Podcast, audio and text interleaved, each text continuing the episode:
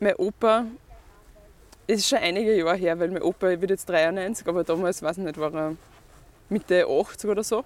Und wir sind spazieren gegangen, sehr am Land.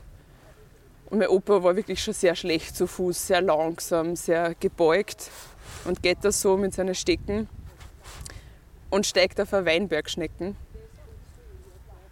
Und dann habe ich gesagt, Opa, du bist gerade auf eine Weinbergschnecken gestiegen. Und dann hat er gesagt, ah, diesmal wo ich rein darf.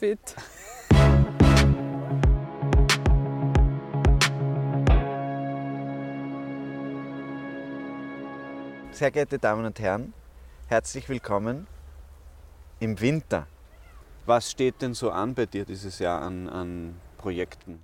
Das Gedankenreiseorchester nimmt 2023 bei mir sehr viel Raum ein und ich freue mich sehr drauf.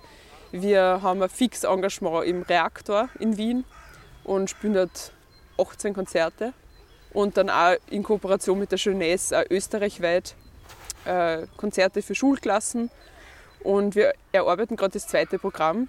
Das erste Programm heißt Unterwegs mit dem Gedankenreisorchester und das zweite Programm heißt das Gedankenreisorchester packt aus. Es geht darum, dass wir einen Koffer finden und wir ganz viel Musik hervorzaubern.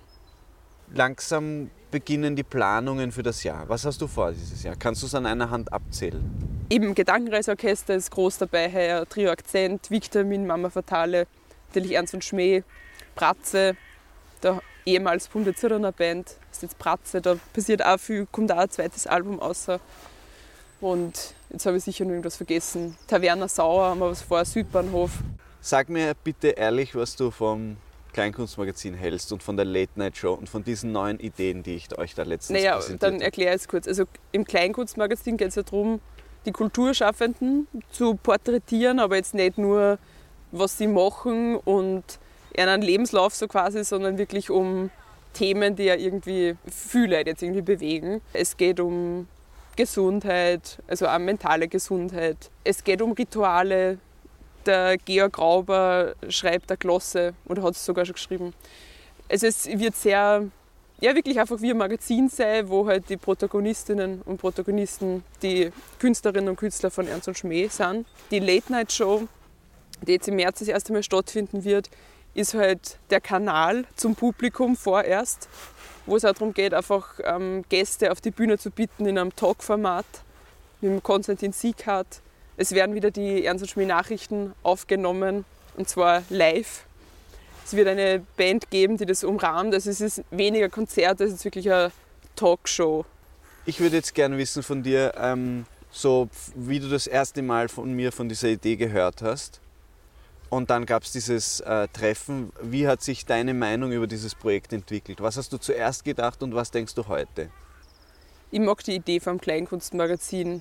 Ich habe mir auch dass es wahrscheinlich schwierig wird, das umzusetzen, weil es einfach ja, ein großes Projekt ist und ich sage, es geht einmal irgendwie aus einem Bereich aus, den wir sehr gut kennen, nämlich Musik machen. Für mich ist es einfach immer, wenn was druckt ist und wenn was wirklich toll ausschaut, das hat einen ganz anderen Wert. Es ist einfach was anderes, wie wenn man jetzt einen Social Media Feed hernimmt, wenn man wirklich sagt, okay, wir haben das jetzt voll aufbereitet und es ist in einem Magazin drinnen. Das ist einfach irgendwie so ein Meilenstein.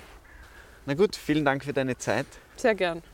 Und wir sehen uns dann vielleicht in einer anderen Jahreszeit wieder vor der Kamera. Vielen Dank fürs Zuschauen und auf Wiedersehen.